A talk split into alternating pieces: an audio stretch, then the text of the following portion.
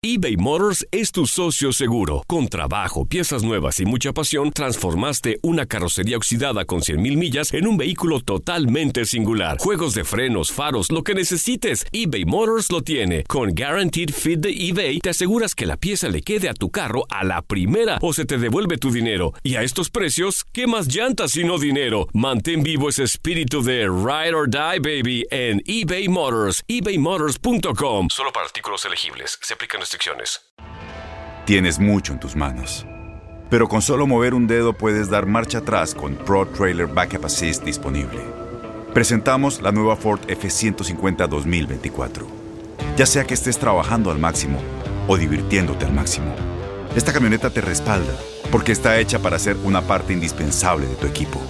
Fuerza así de inteligente solo puede ser F150. Construida con orgullo Ford. Fuerza Ford. Aloha mamá, ¿dónde andas? Seguro de compras. Tengo mucho que contarte. Hawái es increíble. He estado de un lado a otro con mi unidad. Todos son súper talentosos. Ya reparamos otro helicóptero Blackhawk y oficialmente formamos nuestro equipo de fútbol. Para la próxima te cuento cómo voy con el surf y me cuentas qué te pareció el podcast que te compartí, ¿ok? Te quiero mucho. Be All You Can Be, visitando goarmy.com diagonal español. When something happens to your car, you might say,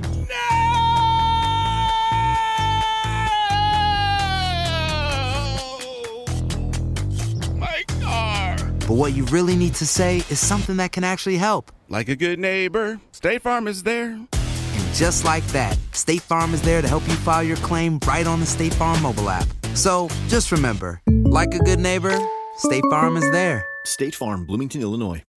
El siguiente podcast es una presentación exclusiva de Euforia On Demand. Esa separó casi 880 mil dólares para pagar el bono de Navidad. Eh, perdón.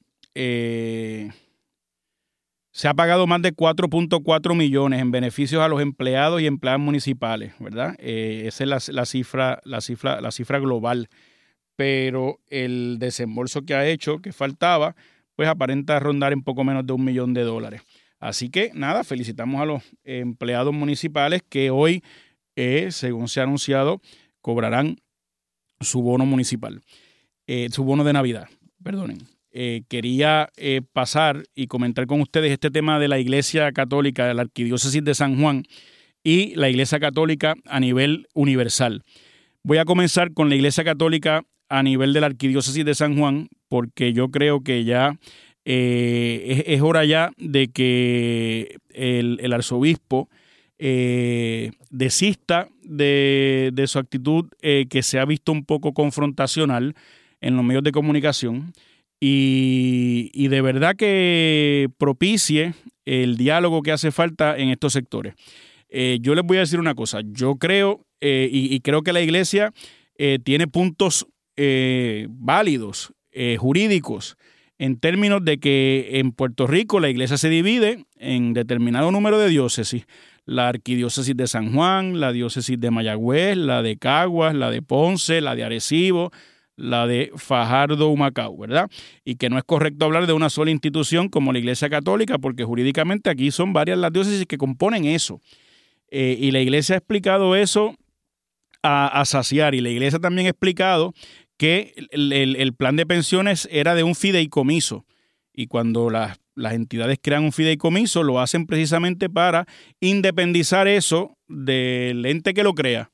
Y el fideicomiso adquiere vida propia y por lo tanto el ente que crea el fideicomiso no responde por los asuntos del fideicomiso porque el fideicomiso en ese sentido tiene esa independencia. En este caso parece haberse confundido varias de, de- varios de esos mecanismos eh, eh, legales. Pero el caso es que el tribunal de primera instancia resolvió en contra de la iglesia. La iglesia agotó su remedio apelativo. El tribunal de apelaciones le dio la razón a la iglesia. Pero subieron al tribunal supremo y el tribunal supremo confirmó al juez de primera instancia, es decir, revocó al tribunal de apelaciones. En el caso del tribunal supremo se dividió el tribunal 6 a 3. Los jueces que nombraron eh, gobernadores identificados con el Partido Nuevo Progresista y los jueces que nombraron gobernadores del Partido Popular, pues votaron disintiendo. ¿Por qué yo significo esto? Porque creo que aquí hay una división que va más allá eh, de, lo mera, de, la, mera controversia eh, que se gesta. Yo creo que la figura del arzobispo ha generado eh, mucha fricción en muchos sectores.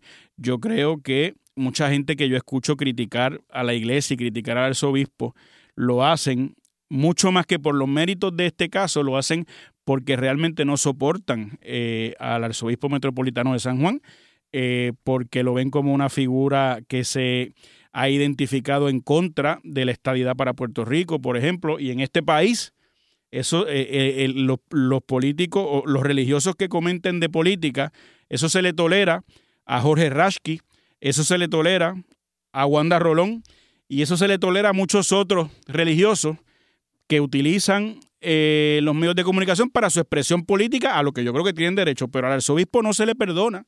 Al arzobispo eso no se le perdona. Así que yo, eh, mi, recomendación, eh, señor arzobispo, esta no es una controversia que usted va a ganar en los tribunales. Esta es una controversia que usted tampoco va a ganar en la opinión pública. Y me parece que siendo líder usted de la iglesia y en protección de la iglesia, en protección de la iglesia peregrina en Puerto Rico, eh, es hora ya de dejar a un lado la, la disputa, la controversia política, la controversia judicial eh, y, unirse, unirse, dialogar, porque jamás, jamás usted va a ganar una controversia en la que la otra parte son unos maestros que le dedicaron su vida a la enseñanza en unos colegios católicos y ahora después de que alcanzan su retiro, no tienen para mantenerse, no tienen para un buen porvenir, ¿verdad? No tienen su plan de retiro. Y no importa el hecho de que ellos no hayan aportado, eh, no importa el hecho de la buena fe de la iglesia, el punto es que hay un reclamo, hay una discusión pública y si bien es cierto que todos tenemos derecho a defender jurídicamente los puntos que sostengamos, me parece que en protección de lo que significa la iglesia, que en protección de la institución, eh, señor arzobispo, eh, le hablo a usted específicamente, debe anteponer eh, un poco la, actitud ¿verdad? defensiva, litigiosa, y debe propiciar y convocar a un diálogo específico a los demandantes, no por los medios de comunicación, sino directamente a través de sus abogados, llamarlos y llegar a un acuerdo, porque me parece a mí que no va a haber manera eh, de que el, arzobispado de San Juan o la Iglesia Católica pueda ganar esa, esa, esa batalla. Esa batalla es una batalla en la opinión pública y eh, mi experiencia me dice que no hay manera de ganarla. Así que es mi consejo, se lo doy de la mejor buena fe, señor arzobispo metropolitano. Eh, yo reconozco que hay mucha mala sangre contra la iglesia y contra usted y contra lo que usted representa. Eh, y que todo el debate en muchas ocasiones está impregnado de eso. Y reconociendo esa realidad, por dolorosa que pueda ser, reconociendo esa realidad, que usted es una figura que ha antagonizado con amplios sectores de la sociedad civil y política de Puerto Rico y que están aprovechando esta circunstancia para hacerle más daño a usted y a lo que usted representa y a la iglesia que usted dirige en esta arquidiócesis metropolitana. Pues yo eh, como fiel y como analista y como observador le digo, es hora ya de ponerle pausa, eh, de reunirse con las partes implicadas y de tender la mano eh, y de solventar esta dificultad y esta crisis. Yo creo que usted es el llamado a hacerlo y te espero mucho que, que puedas reflexionar sobre lo que estoy diciendo. Me parece que es lo correcto. En este programa, las cosas como son. En WKAQ se abre el aula del profesor Ángel Rosa. Conoce de primera mano cómo se bate el cobre en la política. Las cosas como son. Profesor Ángel Rosa en WKAQ. Bueno, amigas y amigos, esta mañana eh, detonó una, un nuevo artefacto explosivo eh, y tiene que ver con el Partido Popular Democrático eh, el ex gobernador Aníbal Acevedo Vilá hizo un pronunciamiento esta mañana eh, en el que pide iniciar lo que él llama una limpieza profunda en el Partido Popular Democrático. Operación limpieza. El ex gobernador Aníbal Acevedo Vilá entiende que de lo que escucha en la calle, de lo que la gente dice, el Partido Popular no se ve y no actúa a la altura de los tiempos, a la altura de los retos que tenemos, y ha pedido eh, utilizar una manguera de presión para sacar la mugre y el hongo del Partido Popular Democrático. Son palabras fuertes, son palabras eh, que incluso parecerían eh, dirigirse, ¿verdad? Personalistas. habría, habría quien pudiera decir, y ya lo he escuchado, que, que se está refiriendo al presidente del partido y a otros, ¿verdad? Como mugre, como hongo. Eh, y me parece que el, el exgobernador Acevedo Vilá ha subido el tono en el día de hoy. Ha dicho que tienen que hacer una operación de limpieza del Partido Popular, como les digo, para sacar de allí la mugre, el hongo, la suciedad. Eh, y que el silencio cómplice ya no es alternativa, este, y que lo que hace falta es que el Partido Popular arregle sus asuntos con una manguera de presión. Estas expresiones eh, del exgobernador surgen como secuela de todo este eh, proceso eh, que lleva el Partido Popular ante la controversia de que el presidente del partido, Héctor Ferrer, parece que ha tenido eh, vínculos con una empresa de cabildero de nombre DCI, que fue una empresa de cabildero que el exgobernador Alejandro García Padilla y el senador Eduardo Batia, ambos la han llamado una empresa criminal, porque han hecho una campaña eh, devastadora y muy sucia contra Puerto Rico y contra Alejandro García Padilla cuando era gobernador.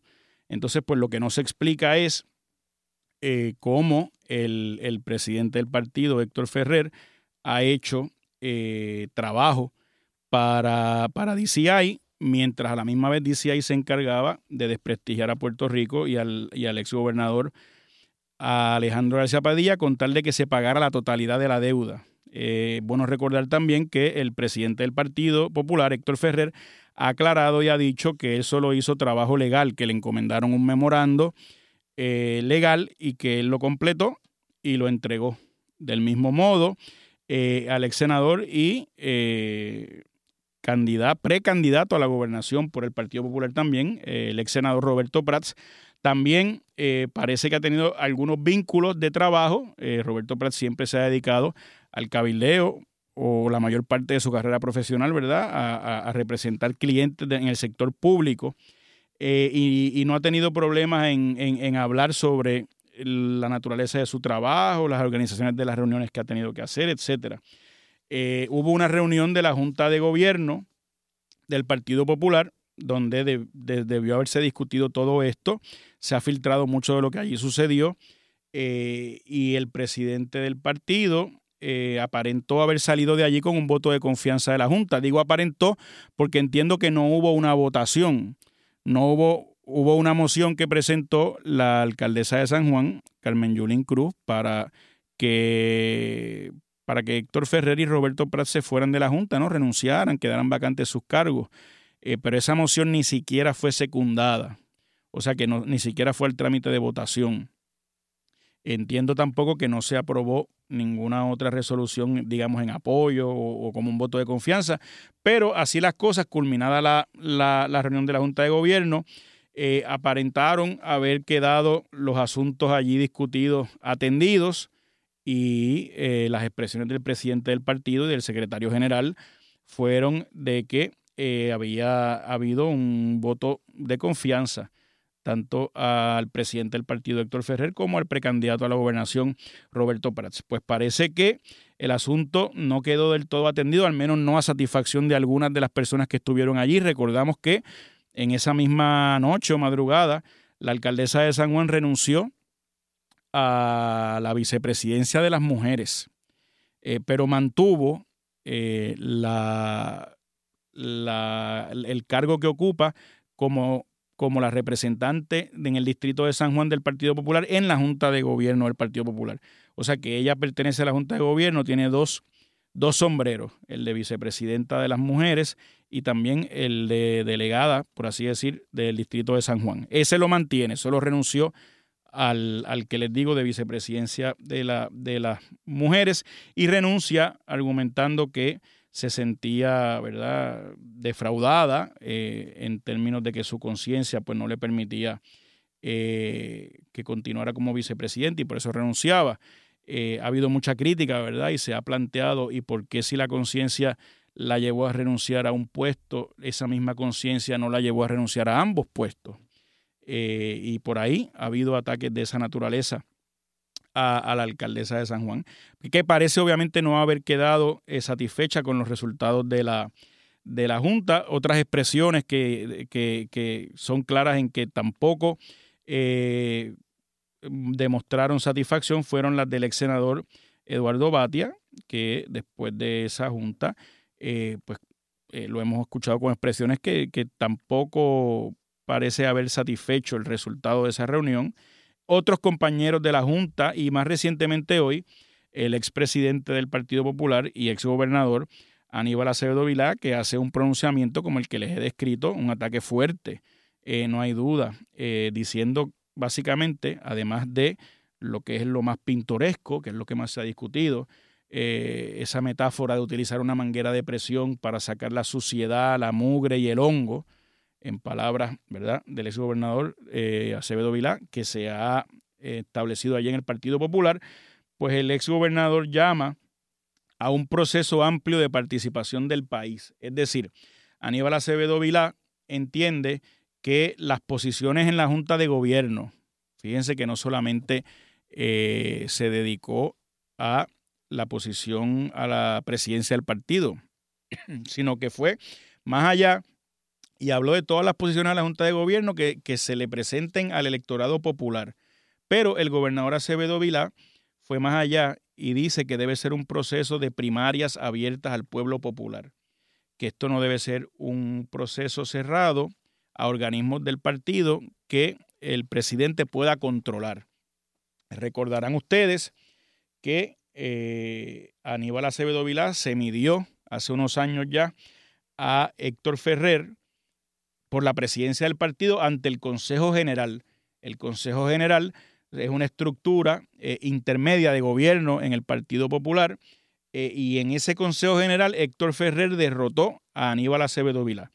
Y quizás eso nos, nos, nos, lleve a entender por qué Aníbal Acevedo Vila ahora pide que se hagan, eh, que se sometan estas posiciones en la Junta de Gobierno a una primaria popular, ¿verdad? Como diciendo, no, no regresemos a un escenario de una junta de gobierno o de un consejo general que están controlados por unos sectores, sino que vamos a escuchar el, sector amplio del, país, del, del, pueblo popular.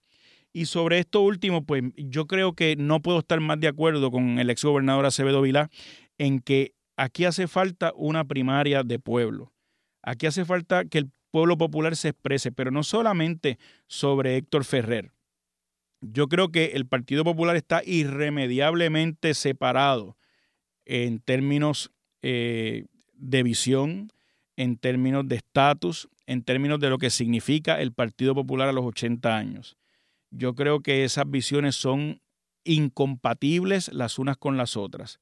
Y a mí me parece que el único modo que esto se va a solventar es mediante la participación más amplia posible de populares. Y si en esa primaria popular participan, no digo yo dos o tres candidatos, si participaran cinco, hasta, hasta el ex secretario de Hacienda Zaragoza, que hoy en la prensa insiste y manifiesta y reitera su deseo de retar a Héctor Ferrer en la presidencia, pues, pues, yo creo que lo, que lo que procede aquí es una primaria de pueblo, una primaria amplia, donde no solamente el país popular, el pueblo popular. Y esas periferias que le prestan el voto al Partido Popular también, ¿por qué no? Que participen y que, y que, presenten cuál es su visión del Partido Popular. Si quieren una visión como la que expresa tal candidato o como la que expresa el otro candidato, porque yo creo que esta guerra en el Partido Popular va más allá de personas. Las personas están aquí hoy, una, la otra. Esto es una, es una, es una controversia de visión de desarrollo del Estado Libre Asociado, de desarrollo de un Partido Popular, para qué causas son las que se van a defender. Eh, y me parece que lo, el, mejor, la mejor medicina que va a curar la crisis que existe en el Partido Popular es como pidió Aníbal Acevedo Vilá en la mañana de hoy, un proceso abierto en el que participe el pueblo popular para elegir las posiciones de liderato dentro del Partido Popular. Si el Partido Popular insiste en procesos cerrados, si el Partido Popular insiste en que la Junta de Gobierno eh, resuelva y discuta esto eh, de, forma privada, o que el Consejo General, que también es un grupo reducido de representantes eh, a nivel de todo Puerto Rico del Partido Popular, ¿verdad? Lo que se llama una base, pero una base ya un poco más estructurada. Pues yo creo que se deja fuera a lo más importante, a, la gente, al pueblo popular que, sufre, que padece, eh, que pierde el sueño por su partido, que tiene esperanza, que tiene visión y que tiene algo que decir y que tiene algo que comunicarnos a los líderes. Así que yo espero eh, que germine eh, el llamado. Yo sé que esto va a traer ¿verdad? ataques y contestaciones. Hay unos personalismos aquí que son muy fuertes. Yo recuerdo que el presidente del partido llamó eh, hace poco, le atacó hace poco a Acevedo Vilá y le decía que Aníbal estaba lleno de odio y le hizo un recuento de todas las instancias, ¿verdad?, eh, en las que Aníbal se enfrentaba, Alejandro se enfrentaba, David Bernier se enfrentaba Sila Calderón. Y, la conclusión eh, pública que, que manejaba el presidente Héctor Ferrer era que Aníbal era una persona llena de odio. Eh, también vi cómo atacaban que un sobrino de Aníbal o que familia de Aníbal trabajaba también para determinados intereses. En fin, que la discusión se tornó bastante personalista. Hoy eh, el ex gobernador Acevedo Vilá pues sale con un pronunciamiento de, con un tono muy fuerte diciendo que hay que ir con una manguera de presión a limpiar la suciedad, la mugre y el hongo que anida en el Partido Popular. Así que esto eh, proyecta obviamente mucho más debate. Yo quisiera que el, la discusión no fuera de este tono, quisiera que la discusión fuera más, como les digo, una discusión de futuro, de qué significa el Partido Popular eh, para los populares y para Puerto Rico. A los 80 años, ¿qué es lo que es el Partido Popular? ¿Qué, qué, qué, qué mecanismo de cambio, de cambiar nuestras vidas, de progreso? Eh, qué pertinencia eh, tiene y cómo se va a desarrollar el Estado Libre Asociado. Y me parece que una primaria abierta y participativa es el antídoto principal y más efectivo para curar la crisis por la que atraviesa el Partido Popular. En este programa, las cosas como son. El pasado podcast fue una presentación exclusiva de Euphoria On Demand. Para escuchar otros episodios de este y otros podcasts, visítanos en euphoriaondemand.com. Boost Mobile tiene una gran oferta para que aproveches tu reembolso de impuestos al máximo y te mantengas conectado. Al cambiarte a Boost, recibe un 50% de descuento en tu primer mes de datos ilimitados. O, con un plan ilimitado de 40 dólares, llévate un Samsung Galaxy A15 5G por $39.99. Obtén los mejores teléfonos en las redes 5G más grandes del país. Con Boost Mobile, cambiarse es fácil. Solo visita boostmobile.com. Boost Mobile, sin miedo al éxito. Para clientes nuevos y solamente en línea, requiere AroPay. 50% de descuento en el primer mes requiere un plan de 25 dólares al mes. Aplican otras restricciones. Visita Boost para detalles. Este abril te invitamos a nuestra feria virtual Univisión Contigo rumbo a la universidad. Conéctate virtualmente con representantes de colegios y universidades en la costa este, desde Nueva York a Florida. Aprende sobre ayuda financiera, becas y otros recursos para continuar tu educación. Regístrate para asistir y para la oportunidad de ganar una tableta. Te esperamos en Univisión Contigo rumbo a la universidad del 3 al 9 de abril. Regístrate ya en univision.com diagonal universidad. Spring? Is that you? Warmer temps mean new Allbirds styles. Meet the Super Light Collection, the lightest ever shoes from Allbirds, now in fresh colors. They've designed must have travel styles for when you need to jet. The lighter than air feel and barely there fit makes these shoes some of the most packable styles ever. That means more comfort and less baggage. Take the Super Light Tree Runner on your next adventure. Its cushy, lightweight foam midsole supports every step, and the extra outsole traction gives you the grip to just go for it. The eucalyptus fiber upper adds next level breathability to keep you going all day. Plus, the super light tree runner is comfortable and ready to go right out of the box. So, what can you do in a super light shoe? What can't you do is the better question. And because they're super packable, the real question is where are you taking them? Experience how Allbirds redefines comfort. Visit allbirds.com and use code SUPER24 for a free pair of socks with a purchase of $48 or more. That's A L L B I R D S dot com, code SUPER24. ¿No se merece tu familia lo mejor? Entonces, ¿por qué no los mejores huevos? Ahora, Egglands Best están disponibles en deliciosas opciones. Huevos clásicos, de gallina libre de jaula y orgánicos de Egglands, que ofrecen un sabor más delicioso y fresco de granja que le encantará a tu familia. En comparación con los huevos ordinarios, Egglands Best contiene la mejor nutrición como 6 veces más vitamina D, 10 veces más vitamina E y el doble de omega 3 y B12. Solo Egglands Best. Mejor sabor, mejor nutrición, mejores huevos. Visita egglandsbest.com para más información.